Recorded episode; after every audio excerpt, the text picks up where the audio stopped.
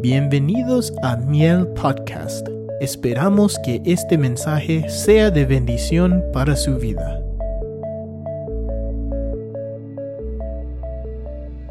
Muy bien. Oseas capítulo 7 nos toca hoy, ¿verdad? Amos, ah, otra vez no sé qué tengo con Oseas yo. Amos, amos, amos. Vaya que no es hermano que eh, con R, sino de amor no sé cómo, cómo dirán los, los, cómo dirían, ¿verdad? Los, los, eh, los, los caribeños en muchos aspectos, ¿verdad? No, no pueden pronunciar la R. Ok, mire, pues el verso 1 del capítulo 7 dice, esto me mostró el Señor Dios. He aquí, él formaba enjambres de langostas cuando comenzaba a brotar la cosecha de la primavera. Y aquí la cosecha de primavera era después de la siega del rey. Y sucedió que cuando había terminado de devorar la tierra, la hierba, perdón, de la tierra, yo dije, Señor Dios, perdónate, ruego. Fíjese, hermano, ¿cómo podrá resistir Jacob si es tan pequeño? ¿Está, está conmigo, hermano? Se apiadó el Señor de esto, porque la reina Valera dice se arrepintió, ¿verdad? Se apiadó, yo creo que hasta este punto es más, es más, es más adecuado, pues. Entonces, se apiadó el Señor de esto, no sucederá, dijo el Señor. Esto me mostró el Señor Dios. Estamos bien, ¿verdad? He aquí, el Señor Dios llama, eh, llamaba, dice, para juzgarlos con fuego y consumió el gran abismo y empezó a consumir el campo. Entonces dije, Señor Dios, cesa, te ruego. ¿Cómo podrá resistir Jacob si es tan pequeño? ¿Se apiadó el Señor de esto? Tampoco sucederá, dijo el Señor. Y así Vamos viendo. Entonces, nosotros vamos a ver acá, si usamos literalmente la Reina Valera, entonces la pregunta sería, hermano, dice él que él no miente ni se arrepiente. Entonces, ¿por qué aquí encontramos que yo se arrepiente de lo que dijo?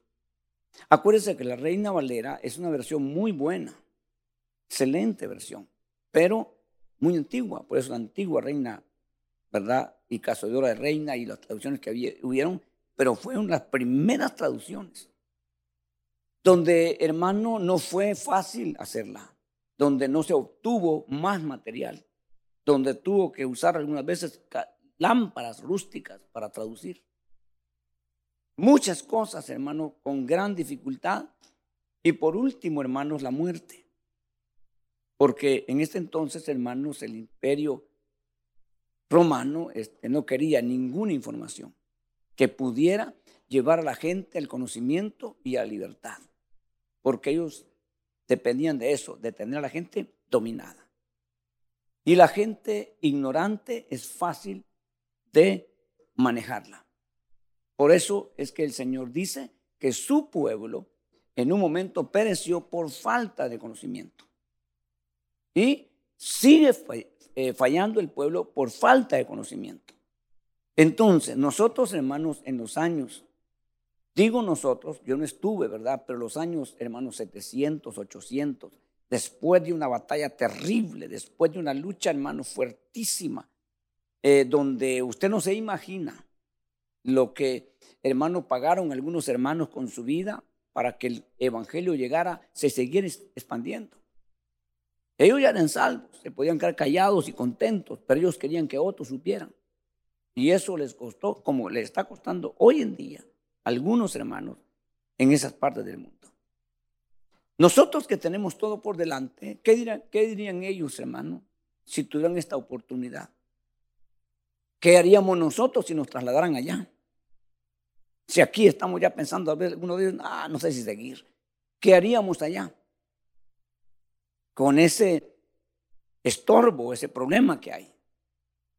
¿Verdad? Entonces, démosle gracias a Dios que tenemos libertad, que podemos sentarnos a gusto, que tenemos comodidad, que tenemos muchas cosas, hermano, que ellos no tienen.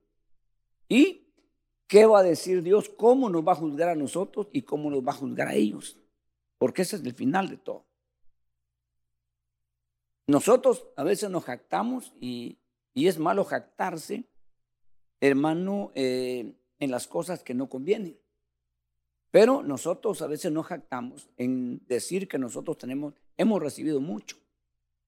Nosotros conocemos bastante. Para algunos lugares usted es un maestro. Usted enseñaría muchísimo, porque la gente está a cero. Lo que usted sabe es muchísimo para ellos. Pero acuérdese que dice la Biblia, hermano, y lo dijo Jesús, a quien más se le da, más se le demanda. En todo sentido. Así es de que nosotros tenemos que hacer el trabajo, hermano, ¿verdad? De la forma, hermano, correcta. Algunos dicen, bueno, Dios me está mandando entonces que vaya a predicarles. No, hermano, le está mandando Dios a que vaya a compartir. Porque la predicación parte precisamente de un púlpito. Y no, ¿verdad?, en un asunto personal. Entonces, vamos a ver aquí, hermanos, qué lugar tiene y qué aplicación vamos a tomar, vamos a tomar nosotros para lo que nos está diciendo. Si Dios le dice a usted algo que lo está haciendo hoy, mostrándole a través de un sueño, a través de una revelación, o directamente Dios hablando, a veces la condición de personas o de o individuos, ¿qué hace usted? ¿Qué hago yo? ¿Verdad? Porque si esta persona ha sido necia, esta persona no le importó y ha seguido pecando y haciendo cosas, entonces, ¿qué vamos a hacer nosotros? Nos vamos nosotros, hermano, a, a rendir para que la persona sea destruida o vamos a luchar para que esa persona logre recapacitar. ¿Y qué trabajo vamos a hacer nosotros por ellos o por ellas delante de Dios? ¿Verdad? Porque tenemos que entender eso. Entonces, lo que vamos a hacer nosotros, ¿verdad? Y lo que deberíamos hacer nosotros, hermano, al, al Dios hablarnos, eh, es empezar, hermano, a interceder por esas personas, partiendo de un punto bíblico. ¿Y cuál es el punto bíblico? De lo cual, hermano, ¿verdad? Este, creo que Amós partió. Él, no tenía, hermano, quizás mayor información como la tenemos nosotros. Lo que pasa es que a veces nosotros no hemos logrado, hermanos, este, ubicar y también ubicarnos nosotros. Y eso es lo que estamos tratando de hacer ahora. Si nosotros, hermanos, oramos, ¿verdad? Sin aplicar la palabra, entonces nuestro corazón puede decir, ¿para qué? Ni, ni lo hagamos aparte de lo que dije hace ratos, pecados que ya no puede hacer nada usted, sino dejarlos a Dios. Porque hay pecados de la carne, ¿verdad? Pecados de la carne, que para nosotros son escandalosos y son horribles en todo sentido, pero que tienen, hermanos, sus consecuencias, pero puede Dios auxiliarnos. Hay pecados, hermano, en el espíritu que ya es fuerte, ¿no? Por ejemplo, la carne, ya hemos dicho, está una lista en el capítulo 5, verso 19 en adelante del libro de, Gálatas, donde dice, es evidente, son las obras de la carne, que son, empieza a decir, el aspecto eh, sexual, el aspecto, hermano, de todo sentido, y empieza la lista ¿no? horrible que si nosotros vemos una persona ahí, hermanos, nos escandalizamos. Decimos, ¿verdad? Hermano, qué pecados más, más horrendos. Porque el sexo puede llegar desde simplemente a una relación, hermano, ¿verdad? Ilícita, hasta una violación, hasta una degeneración en el aspecto sexual. Y para nosotros es muy escandaloso eso, hermano. Y nos escandalizamos y no estamos aplaudiendo ni diciendo que no es grave. Pero es efecto de la carne. Y ese pecado se puede revertir. Pero cuando ya llegamos a pecados, por ejemplo, lo he dicho y lo vuelvo a repetir, ¿verdad? Lo que es, hermano, un pecado que para nosotros muchas veces no es tan grave. Es ofensivo, pero no tan grave. Por ejemplo, cuando alguien es hipócrita. ¿Verdad? No le molesta a uno porque es hipócrita, no sea hipócrita. Y molesta ese pecado, afecta internamente. Ya no es la carne, porque la, hipocresía no está en la lista de pecados de la carne. No, no lo busque, pues no lo va a encontrar. Pero es un pecado que según Pablo o según Dios es un pecado de condenación. Y eso lo dice, hermano, cuando exhorta a Pedro. Es un pecado de condenación. Los fariseos, hermanos, tenían muchos problemas, pero uno más grave era que eran hipócritas. Y Jesús siempre les dijo, y ese pecado se, reclama, se, eh, confronta en público, porque es la única manera. Terrible, ¿no? Y así vamos a encontrar, ¿verdad? Muchas cosas, hermano. La incredulidad. Otra cosa, hermano, que a veces nos pasa a nosotros. No estamos siempre llenos de fe. A veces cristianos que ya no creen nada. Por lo que vieron, porque las hicieron, ya no creen. Y ese pecado tampoco es de la carne. Y así podíamos enumerar ahora, ¿verdad? Entonces, pero ¿a qué acudió Amos? ¿A qué acudíamos nosotros? Simple y sencillamente, vamos rapidito, primer libro de Timoteo 2, 4. Hermanos que están allá atrás me lo ponen para poder verlo y luego me ponen por favor segundo libro de Pedro 3, 9. Y vamos a verlo rapidito. Hermano, porque yo quiero avanzar. Vamos a ver tres capítulos hoy, así de que el tiempo ya se nos redujo. Me va a tener que dar un poquito más porque es importante eso. Dice, hermanos, aquí en el verso que estamos viendo, dice, el cual, dice, quiere que todos los hombres sean salvos y que vengan al conocimiento. Es el deseo de Dios. De que no se pierdan, porque el no ser salvo es, es pérdida. El cual quiere que todos sean salvos, que nadie se pierda, incluyendo los que están dentro. Y los que están fuera, que están perdidos, Dios no quiere que se pierdan, porque son su creación. Aunque ahorita no son sus hijos, pero es creación de Él. Entonces, no quiere que se pierdan. Ahora vamos a segundo libro de Pedro 3, 9, le dije, ¿verdad? Vamos rapidito. Hermano, si me ayudan allá, yo creo que ya es tiempo de cambiar. Mire pues, el Señor no se tarda en cumplir su promesa, según algunos tienen, la tienen, eh, entienden la tardanza, sino que es paciente para con vosotros, no queriendo que nadie perezca, sino que todos vengan al arrepentimiento. Entonces, eso es lo que Dios quiere. Pero hay personas tercas, hay personas que se desvían. Entonces, nosotros tenemos que partir de ese punto para que la intercesión tenga lugar. Y entonces, hermano, partiendo de ahí, podemos, ¿verdad, hermanos, volvernos nosotros tan expertos como como lo hacen los abogados cuando van a pelear un caso en la corte. Ellos tienen que usar algunos códigos de la constitución, hermano, que le va a tener que, la constitución, usted sabe que hay que interpretarla. Y si alguien no la interpreta, la puede malinterpretar. Pero ellos son expertos para eso y buscan el lado favorable y muchas veces ganan el caso. Ayudaron al que iba a ser condenado a sacarlo libre, porque usaron las leyes, hermano, que son contrarias o benéficas. Entonces nosotros tenemos que usar la palabra, ¿verdad? Porque a veces, hermano, si nos ponemos así, ¿verdad? No vale la pena pues ya luchar por esa persona. Mire, solamente las madres que son expertas por esto, en esto, porque ellas tienen un instinto materno. Ese, uno va a decir, es un ladrón, es un esto, es lo otro, pero ella dice, pero es mi hijo. Quizás sea ladrón, quizás sea asesino, quizás sea todo, pero es mi hijo. No, yo voy a luchar por mi hijo. ¿Me explico? Entonces, de esa forma, hermano, Dios es el creador. Y cuando nosotros acudimos a esto, tiene sentido. Y por eso que Amós, hermano, Amós, ¿verdad? Tiene éxito.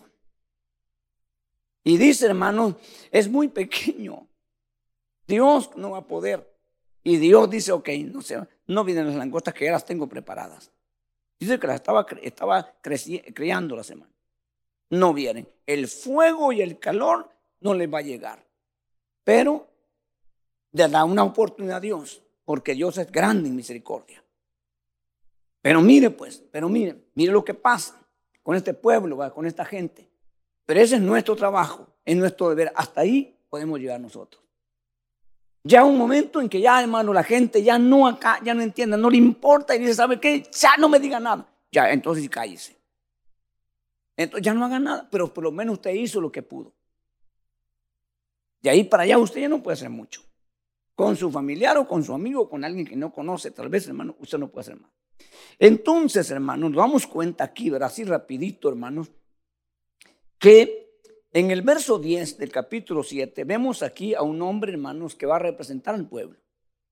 Vamos a ver a un hombre que está, hermano, delegado para que haga ese trabajo. Y el, y el verso 10 dice, entonces Amasías, sacerdote de Betel, aunque es ilegítimo, aunque no es, hermano, como debía hacerlo, porque acuérdese que este hombre, que es Jeroboam II o segundo, ya es el hijo de Jeroboam I, ¿verdad? Que puso sacerdotes de cualquier eh, tribu, de cualquier, el que quería ser sacerdote. Ok, está bien, no hay problema, ¿verdad, hermanos? Eso es una situación, hermanos, muy delicada, porque nosotros hoy en día vemos una cantidad de pastores, hermanos, profetas, evangelistas, apóstoles, una cantidad que sería, por un lado, qué bueno que hay un montón de hombres que están ahora llamados por Dios.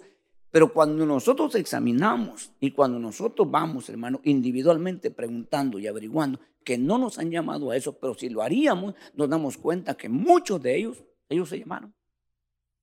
O alguien los puso. Entonces, nos damos cuenta que eso no tiene Dios nada que ver y por eso vemos, hermano, el desarrollo de la iglesia. Hermano, hablar es fácil, pero que Dios respalde es otra cosa.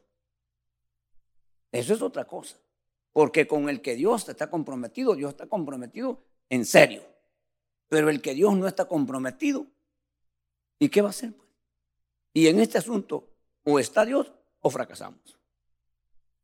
Quizás no en entrada, pero no vamos a llegar a la meta. Y el chiste de este asunto es llegar a la meta, pues. Ese es el esfuerzo que vale la pena hacerlo porque lleguemos a la meta. Entonces, este hombre se para, hermanos, y le dice al profeta, mire lo que le dice, hermano. Envió palabra a Jeroboam, eh, rey de Israel, diciendo, Amos conspira contra ti en medio de la casa de Israel la tierra ya no puede soportar sus palabras. O sea, la gente está poniendo atención, están abriendo los ojos. Y luego dice, hermanos, porque así dice Amós, Jeroboam morirá a espada, ciertamente Israel saldrá en cautiverio de su tierra. Y Amasías dijo a Amós, este ya es mensaje de él, Amasías dijo a Amós, vete, vidente, huye a la tierra de Judá, come ahí, tu, ah, come ahí pan y ahí profetiza. Pero en Betel no vuelvas a profetizar más porque es santuario del rey y residencia real. Entonces, el verso 14, entonces respondió Amós, esto no tenía que decirlo, pero como decimos allá por metido. De veras, hermano, y esto es una, una metida patas muy dura. Entonces respondió Amós y dijo a Masías, yo, yo no soy profeta ni hijo de profeta. Hermano, ya se paró así. Mire, por eso que no hay que provocar. No hay que provocar, hermano. Yo no soy profeta ni hijo de profeta, sino que soy boyero y cultivador de sicómoros. Pero el Señor me tomó cuando pastoreaba el rebaño y me dijo, ve, profetiza a mi, a mi pueblo Israel. Ahora pues, escucha la palabra del Señor. Tú, Fíjese pues. Dice, tú dices, no profetices contra Israel ni hables contra la casa de Isaac. Por tanto, así dice el Señor, tu mujer se prostituirá en la ciudad, tus hijos y tus hijas caerán en espada. ¿Eso querés saber? ¿Eso querés oír? Eso te dice Dios. ¿Para qué abro la boca? Hermano, la cosa más horrible que le puede pasar a un hombre, hermano, como matrimonio, es que esto le pase con una mujer. Y lo más duro a una familia es destruirse hasta la muerte. Pero no quiero oír palabra. Aquí ya cambió la historia. Hermano, esto es muy grave. Ahora, lo serio es que se sigue dando. Lo serio es que, hermano, se sigue dando. Hay ahorita, hoy en día, personas que usted les y sabe que no me hablen, no quiero saber. Otro dice, no te metas conmigo. Nadie te ha llamado. Y es importante y es duro y es feo y, horrible. Pero entonces ya Dios, hermano, cuando mira esto ya, y ahora, hermano, ya Dios ya terminó.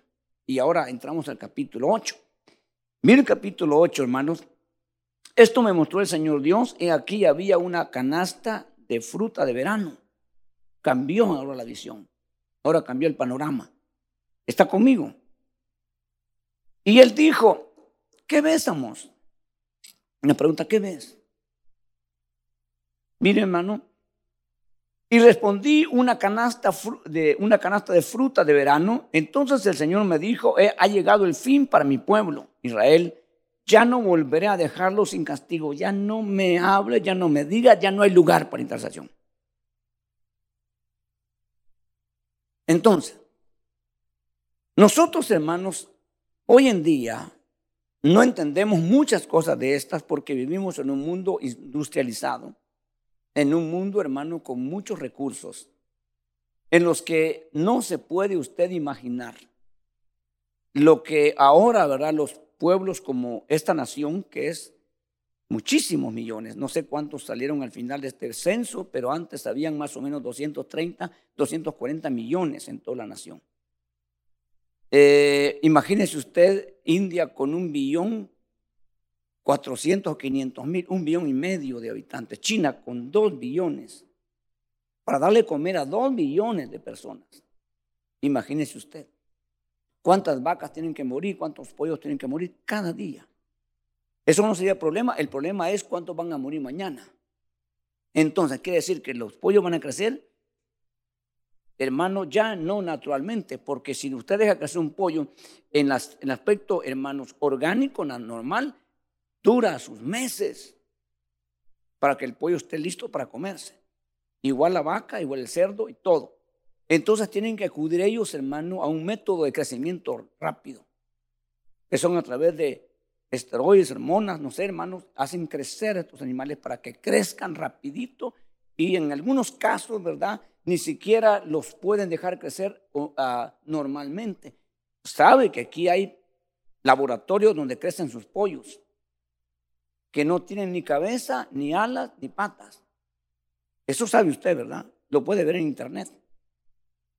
No le debo decir el nombre del restaurante, que el gobierno tuvo que hacer cambiar nombre, porque no son normales, pero los venden. Entonces, todo eso cambia la forma de ver la Biblia, que la Biblia es normal, es natural. Y no tiene nada que ver con estas alteraciones. ¿A qué voy? Hermano, a que la fruta, por ejemplo, que vamos a cosechar hoy, este, este, este año, que ya estamos a punto, julio, agosto, sale la manzana, si usted va para el lado de, de, de, Washington State, hermano, usted mira las lleno de manzanas, las uvas y todo. Entonces, usted ve que la manzana que viene, hermano, este, a su casa que usted compra en el supermercado no es de este año, aunque la vaya a comprar en, en julio, agosto, es del año pasado. Toda la cosecha que se va a recoger este año se va a guardar para el otro año por una situación que suceda en uno de los años que no hay cosecha, ellos tendrán producto para poder dar. Entonces, pero para que la manzana no se pudra, la tienen que llenar de cera, por eso están lisitas. La enceran y la refrigeran a cierto nivel para que aguante un año. Entonces, pero si usted trae su, manzanita de su arbolito que sale de su casa y la pone ahí y la deja dos semanas está podrida. No tiene preservativos ni nada para que, para que, para que se, mantenga.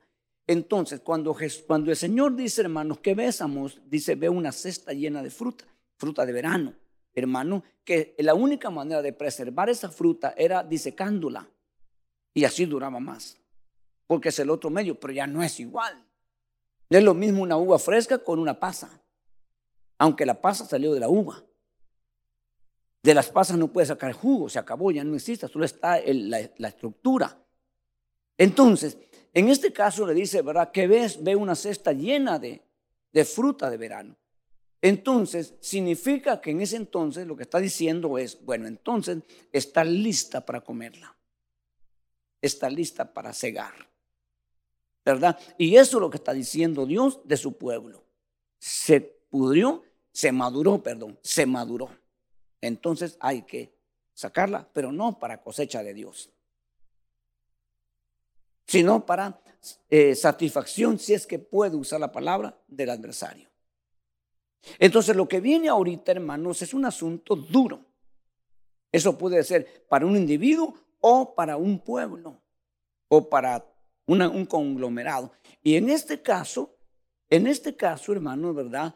Eh, nosotros estamos, hermano, y ya lo dijimos el día viernes, que estamos con esperanza y esa esperanza nunca la pierda, porque esa esperanza dice que no avergüenza. Y esa esperanza es que nosotros estamos esperando al Señor.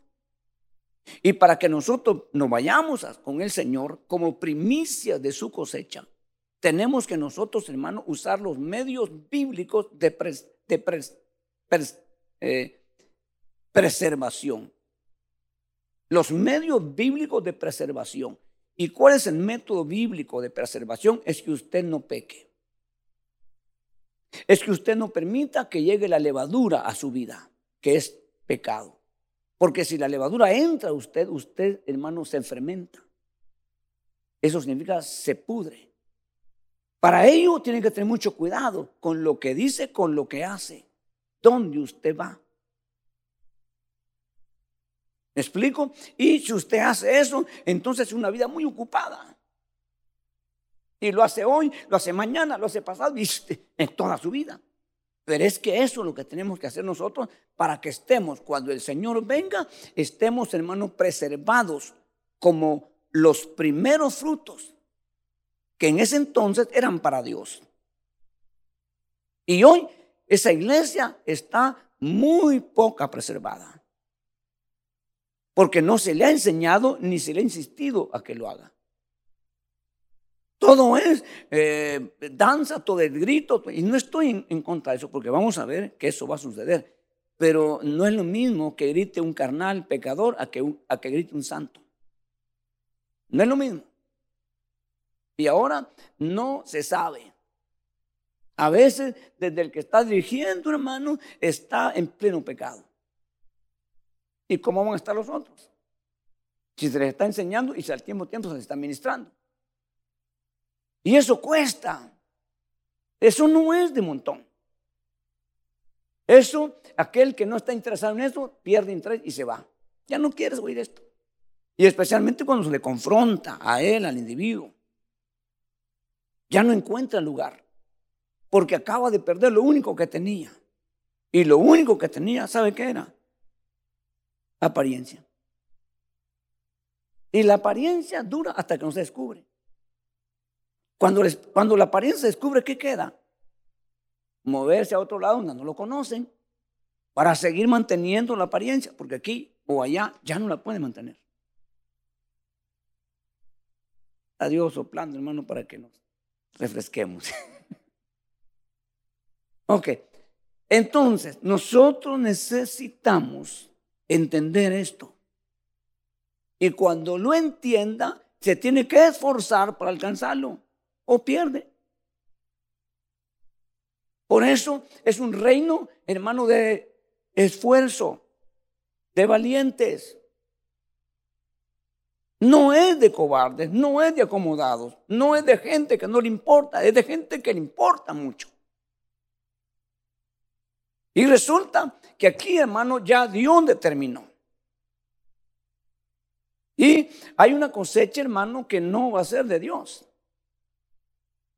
Y esa cosecha es, hermano, la tierra está madura, la tierra, no de Dios, sino corrompida. Entonces, la cosecha, ¿para dónde va, para dónde va el producto? ¿Qué reino se va a beneficiar de ese producto? ¿No sabe? Le vuelvo, le, vuelvo, le vuelvo a explicar. Tal vez no me entendió, tal vez no me entender. Si la gente se muere en pecado, si la gente se muere contaminada, ¿para dónde se va? Entonces, ¿qué reino es beneficiado? De las tinieblas. Por eso que mete la hoz y cegar, pero no para Dios. Entonces, si se muere un santo que luchó, que peleó, ¿qué reino es beneficiado? El de la luz. Se va con el Señor. Pero se fue peleando. Porque este es un reino de valientes, no de cobardes. Y a pesar que estamos luchando con esto, viene otra carga y dice Dios, ¿verdad? No, no, no, todavía aguanta. E, e, esto, esto es para ti. No necesitaba, no necesitaba, aunque no lo entiendo, lo necesitaba. Y uno a veces dice, no, pero Dios dice que no pone una carga mayor que la que podemos llevar. Y nosotros estamos luchando y peleando por agradar a Dios. Entonces, Dios va a tener cuidado de nosotros. Entonces, esto es lo que debemos de entender, debemos de luchar y debemos de buscar, hermano. Yo no digo que ese es el único lugar, porque Dios tiene muchos lugares. Pero le voy a decir una cosa, no son muchos los lugares donde se dedican a este punto. Eso sí es verdad. Me duele, me da tristeza, pero la mayoría hoy en día está buscando otros intereses y no estos principios. Y eso es triste. Y no puedo discutir lo que es mentira, es verdad. Entonces, cuando nosotros miramos esto, hermano, que Dios le dice a Amós, después de que Dios, hermano, le, concedió las oraciones, las peticiones a Amós, y resulta que aquí, hermano, vemos, ¿verdad?, que eh, lo que está diciendo el Señor, mi pueblo está preparado, pero no para agradar ni para conmigo, sino para el juicio. Está preparado. Hoy sí, llenaron la taza rebalsó y están preparados para el juicio. Y nosotros vemos ahí, hermano, cómo viene el juicio y cómo empieza Dios, hermano, ¿verdad? Eh, hermano, esto es, esto, es, grave. Esto, es, esto espero que usted lo entienda bien. Cuando uno está buscando, y esto usted me va a ayudar, Usted está buscando, ¿verdad? En oración, a veces peleando contra el sueño, a veces peleando con el cansancio, peleando usted con su familia, ¿verdad? Porque usted no quiere, hermano, que nadie se pierda, que nadie se contamine. Usted así, en, ese, asunto. Y usted le pregunta a Dios, ¿qué pasa? Y a veces nada. No hay respuesta de Dios. No hay ni sueños, ni profecías, ni nada. Muchas veces sí nos habla por la palabra. Muchas veces. Entonces, pero se da cuenta usted que hay otro que no está así en esa batalla. Y con qué facilidad le dice, Dios me dijo esta mañana. Dios me dijo anoche. El Señor me habló hoy antes de llegar. Pero uno sabe que no está peleando como de pelear. Y algunas veces, escúcheme por favor, es verdad. Fue Dios el que le habló. Pero espérense, le habló Dios y le dijo que hiciera lo que quiera hacer y que estaba bien.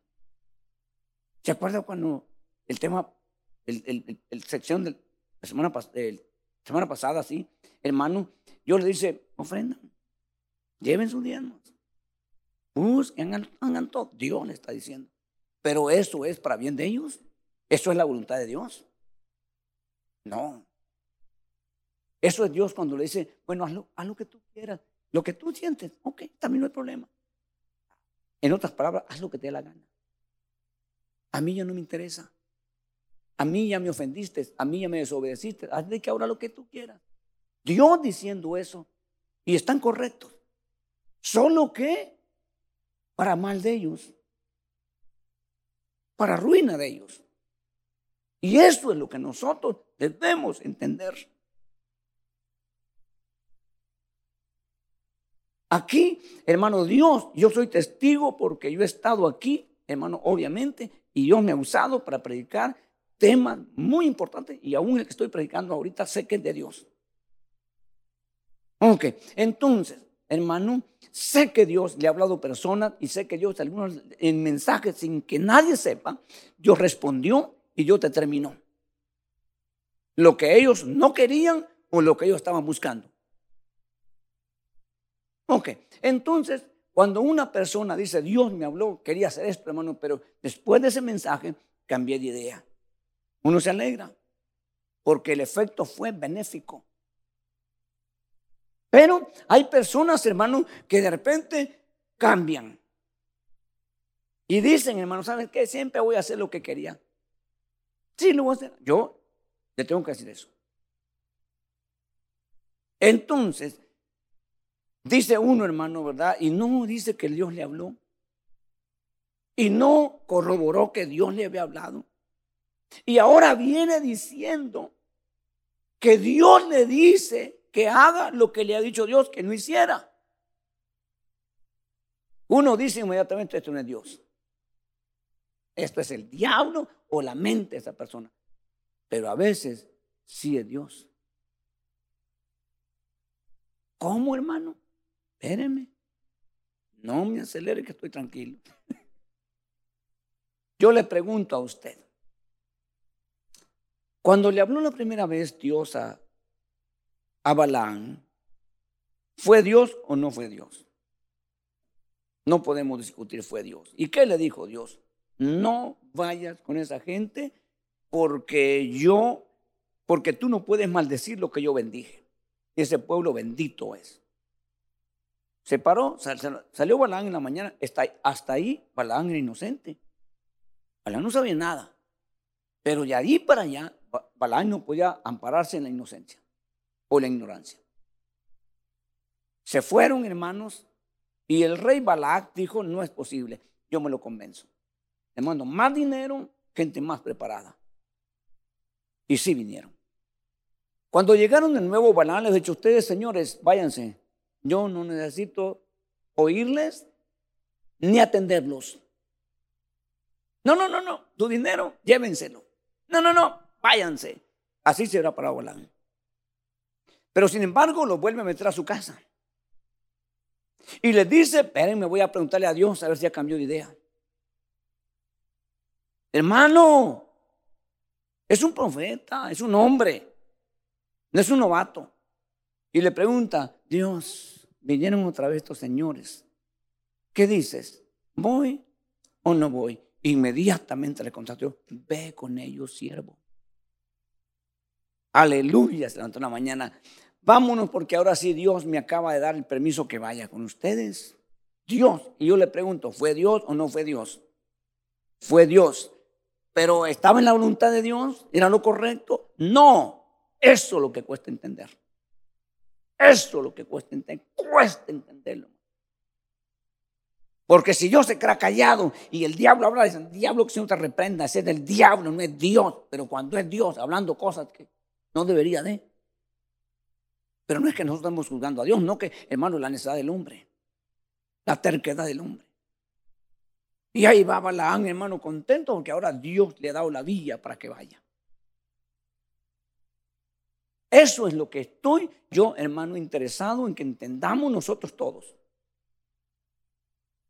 Que todos entendamos. Yo no quiero, yo no quiero dar un paso si Dios no me autoriza. Y si Dios me dice que no, jamás le quiero volver a preguntar si ya cambió de idea, porque tengo en la Biblia la enseñanza. Entonces vemos aquí, hermano, que Dios determina un, un juicio terrible, terrible. El capítulo 8, si usted lo se da cuenta, hermano, que es terrible, muchísimo. Y ya no hay reversa, ya no hay lugar a la intersección, ya no hay lugar a nada, a nada. Y luego seguimos con el, seguimos con el 9, ¿verdad? El capítulo 9. Y mire lo que dice, disculpe que estoy así corriendo, hermano, como siempre, ¿verdad? Pero ni modo, vamos a ver a donde podamos. Verso, verso 1, el 9 dice, y vi al Señor de pie junto al altar y me dijo, golpea los capiteles y que se, que se estremezcan los umbrales y, y rómpelos sobre la cabeza de todos. Entonces mataré espada al resto de ellos, no habrá entre ellos fugitivo que huya ni refugiado de ellos que escape, aunque caben hasta el Seol, de ahí los tomaré en mi mano, y aunque suban al cielo, ahí los haré, los haré bajar, aunque se escondan en la, en la cumbre del Carmelo, ahí los buscaré y los mataré, aunque se oculten de mis ojos en lo profundo del mar, ahí ordenaré a la serpiente que los, que los muerda, aunque vayan al cautiverio delante de sus enemigos, ahí ordenaré a la espada que los mate, pondré sobre ellos mis ojos para mal y no para bien. Hermano, han llegado al colmo. No hay salida. Esto es horrible cuando uno ve que Dios se puso ahí. Ayer platicaba con una persona inconversa y me dijo, yo no creo que Dios sea así como tú me dices. Me dijo, Dios no puede matar a todos sus hijos. Somos todos hijos y no los puede matar todos a Dios. Le dije yo, mira, yo sé y sabía de, de, qué lado me está hablando. Sé que le dije yo, para ti, es decir, en tu grupo, en tu religión, todos van al cielo y todos descansan en paz. Porque así dice todo ese grupo, esa religión. Ah, descansa en paz el asesino, el violador, el maldiciente, el de lo que usted quiera, descansa en paz. Ahora está con papá Dios. ¿Verdad? Así, entonces la gente discute eso porque es la enseñanza que ellos tienen. Y por eso no se preocupan. Y por eso no se interesa ni les importa nada. Pero ok, son gente inconversa. Son muertos espiritualmente, ciegos, que no miran. Pero nosotros que miramos, nosotros que conocemos, nosotros que sabemos quién es Dios, cuáles son sus reglas y sus leyes. Que no, hermano, no nos mata Dios porque, porque transgredimos. Nos mata el enemigo por transgredir.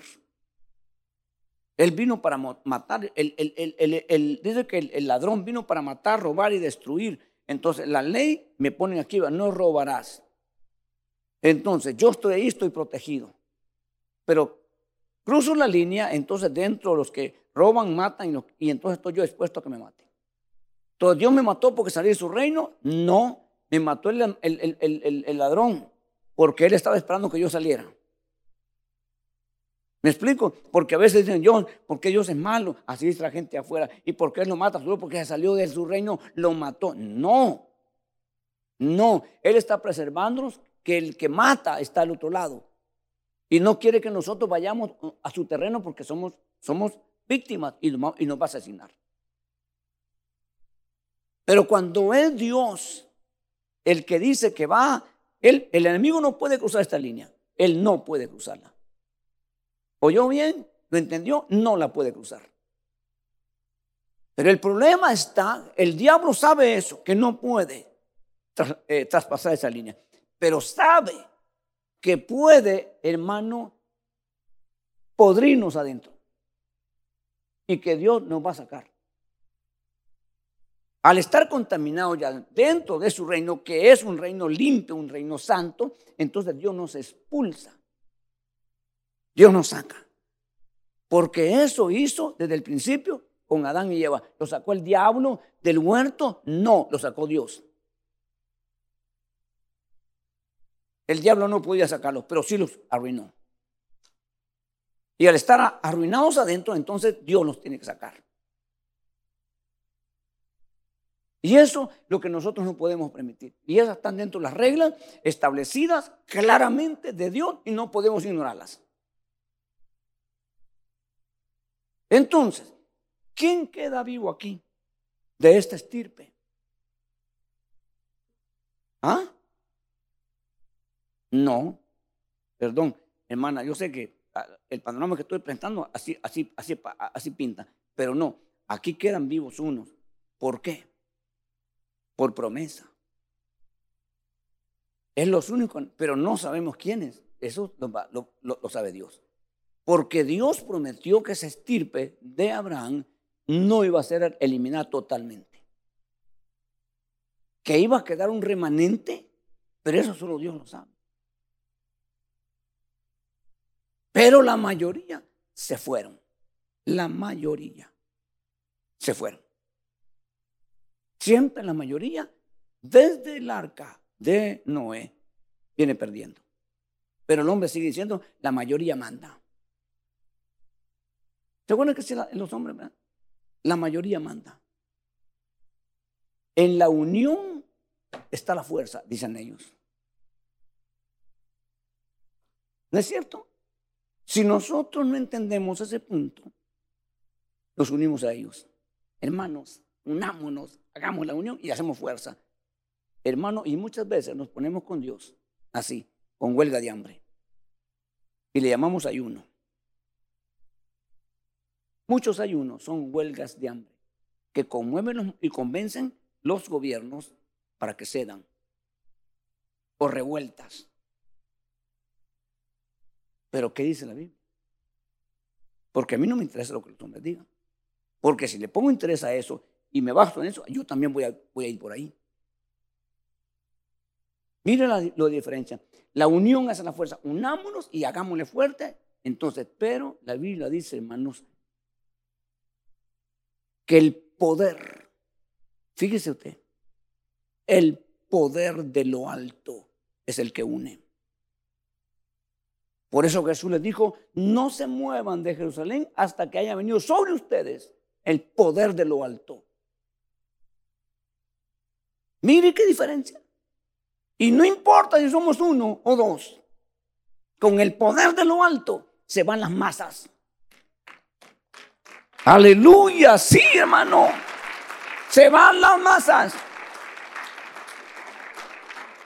¿Quién pudo más en la época de Noé? ¿El montón de gente afuera o la única familia que entró? La única familia que entró. Entonces, debemos entender ese punto. Si nosotros vamos a hacer una acción, hermano, de unirnos, tiene que ser por mandato de Dios, por orden de Dios no por la situación y las circunstancias que nos rodean. Porque entonces no tenemos diferencia con el mundo. Y esto es muy importante que nosotros lo entendamos. Cuando nosotros miramos aquí, hermanos, en el libro de Amós y vemos esto, ¿verdad? Es duro. Es terrible esto. Pero vemos el verso 11 del capítulo 9, para ir, para ir redondeando este asunto, hermano. Mire lo que es el verso 11, porque yo no puedo seguir con todos los versos porque están fuertes y el tiempo no me lo permite, pero el verso 11 dice, en aquel día levantaré el tabernáculo caído de la casa de David o de David, repararé sus brechas, levantaré sus ruinas y la reedificaré como en tiempos pasados para que tomen posesión del remanente de Don. Mire pues, y de todas las naciones donde se invoca mi nombre, declara el Señor que hace esto.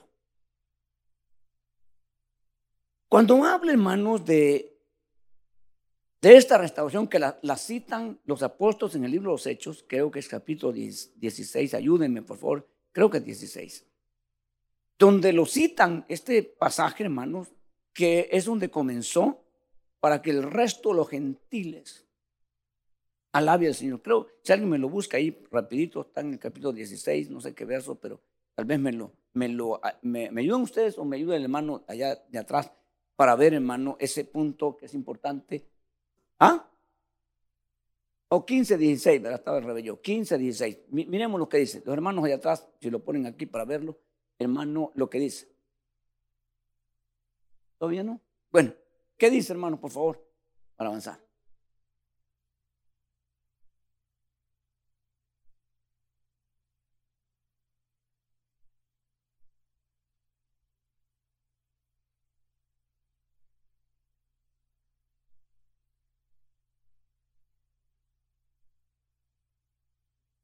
Ok, ok, mire pues, esto ya es Nuevo Testamento. Esto estamos hablando ya, hermano, lo que están trayendo de este libro, está trayendo, ¿verdad? Donde se va a establecer. Por eso hoy en día la alabanza, hermano, ¿verdad? Eh, tiene su lugar siempre y cuando, siempre y cuando nosotros mantengamos, hermano, los parámetros, los parámetros, hermano, que van a llevar a donde nuestro espíritu va a poder, hermano, ¿verdad? Hermano, participar y no la carne solamente. Donde nosotros vamos a poder, hermano, ¿verdad? Este, expresarnos.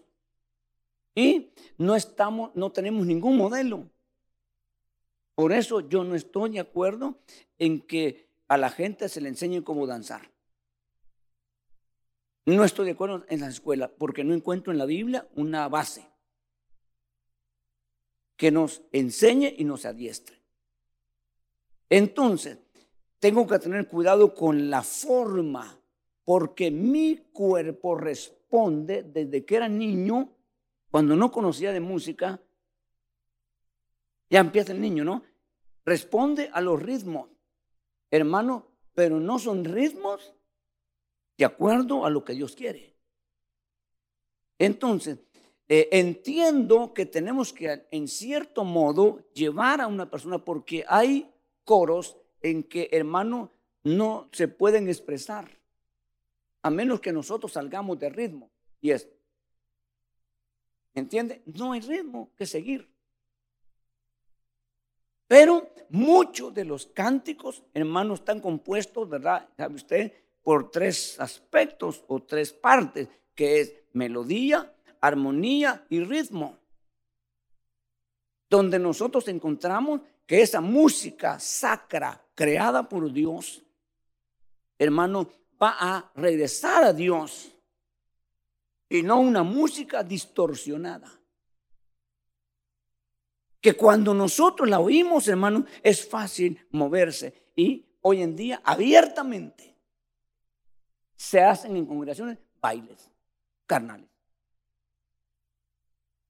que no llevan a la gente, ni mucho menos su cántico y su, expresión a Dios.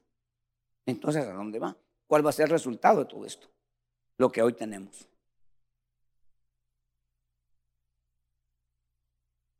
¿Me explico? Hermano, debemos de poner atención en la letra y debemos poner atención los que saben de esta técnica en ese punto y sacar lo que no es y algunos coros no son rescatables nada, hay que sacarlos el coro si se puede usar la palabra. Porque no va a llevar a la gente a un coloquio, a una, una experiencia con Dios especialmente en el tiempo que estamos, que se ha comercializado la música sacra. Donde los artistas cristianos se han enriquecido por medio de la música. ¿Cree usted que esa música le agrada a Dios? Cuando ya está vendida y negociada, no.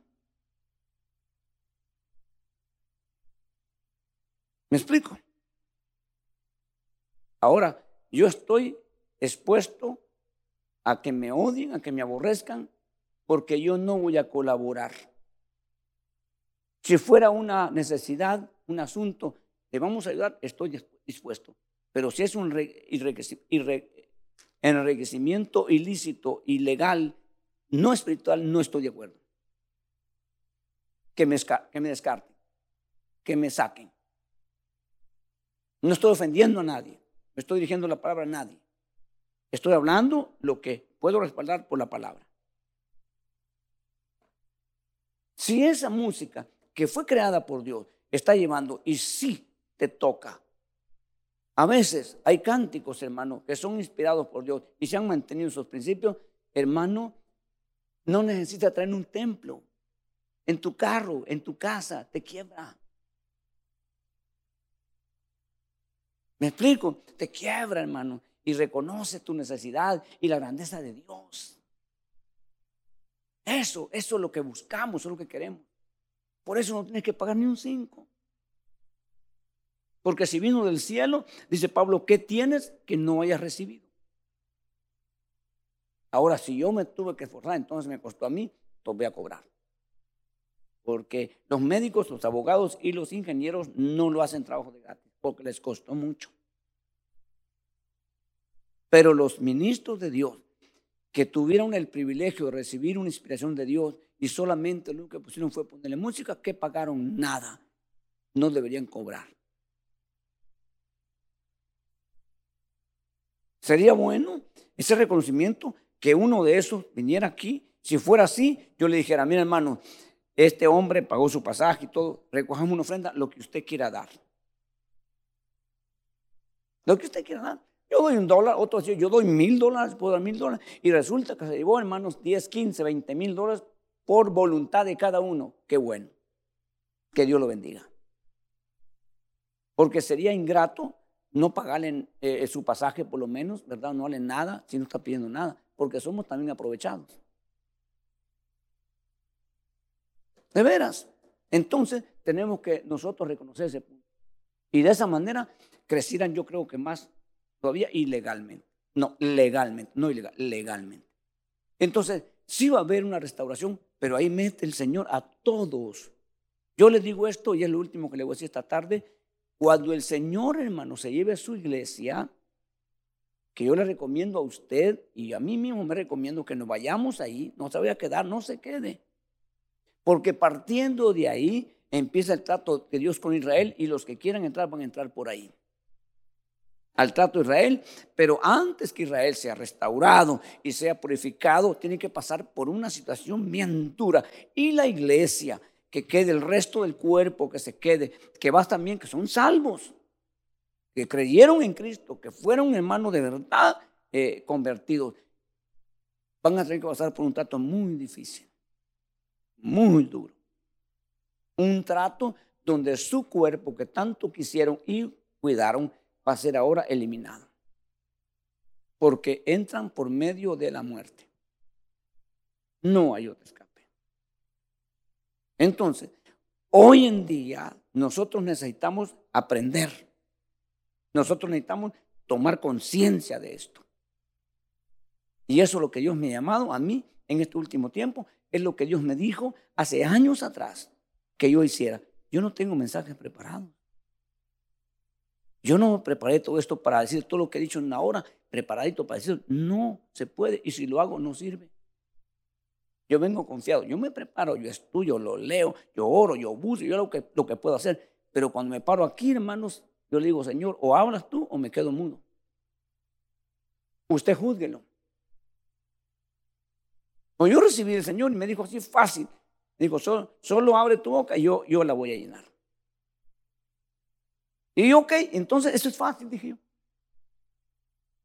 Como decíamos, ¿verdad? En los, en los, en los capítulos anteriores, si Jehová habla, ¿quién no profetiza? Si solo es de abrir la boca y Dios lo usa. Pero hay que tener ese cuidado, hay que tener ese temor, hay que mantener esa, eso, eso, hermano, siempre, no hoy, mañana no, es toda la vida. Y entre más tiempo pasa, más difícil veo esta cosa yo, más dura la veo, hermano. Yo no sé si usted mira, si yo miro las cosas más duras. Yo no sé usted, pero yo le voy a decir una verdad. Yo ahorita me tengo que esforzar más por orar y leer la Biblia, porque hay más formas como, distraerme y cómo eh, decaerme espiritualmente. Ahora tengo que tener más lucha, hermano. Siento que me está costando ahora más luchar. Y esto no va para menos. Esto va para más. A tal grado que va a llegar un momento, hermano, en que solo Dios nos ayudará. Pero Dios ayuda aquel hombre, aquella mujer que mira, que está luchando. Jamás va a ayudar a aquel que se abandonó. Jamás. Y quiero y le ministro y le motivo de que usted, hermano y hermana, sea un hombre, una mujer esforzada y valiente. Luchemos, luchemos contra la corriente. Aunque yo le caiga mal y aunque usted no me entienda, hermano, crea lo que estoy diciendo es de Dios no es mío. Esto no es mi, beneficio ni es mi, negocio, este es el negocio del Señor. Así es de que, hermano, tremendo. Mire lo último, 13. He aquí, vienen días, declara el Señor, cuando el labrador alcanzará al segador. ¿Ha visto semejante cosa? hermano, ¿ha visto semejante cosa? Lo que dice ahí, ah, vendrán días. O sea, esto va fuerte. Pero Dios está con nosotros y su palabra debe estar en nosotros. Los que han entendido el mensaje esta noche, esta tarde, perdón, los que están dispuestos a, obedecerla, los que están conscientes que Dios y no el hombre, hermano, yo los invito esta tarde a que hagamos una oración, a que le pidamos al Señor, hermano, que nos ayude, a que no nos quedemos, a que no nos lamentemos, sino que lo luchemos. ¿Cuántos quieren luchar? Véngase, vamos a, orar aquí, véngase aquí al frente, vamos a hacer una oración esta tarde. Gracias por entonar a Miel Podcast. Para escuchar más mensajes como este, visítanos en YouTube, Iglesia de Cristo Miel AV.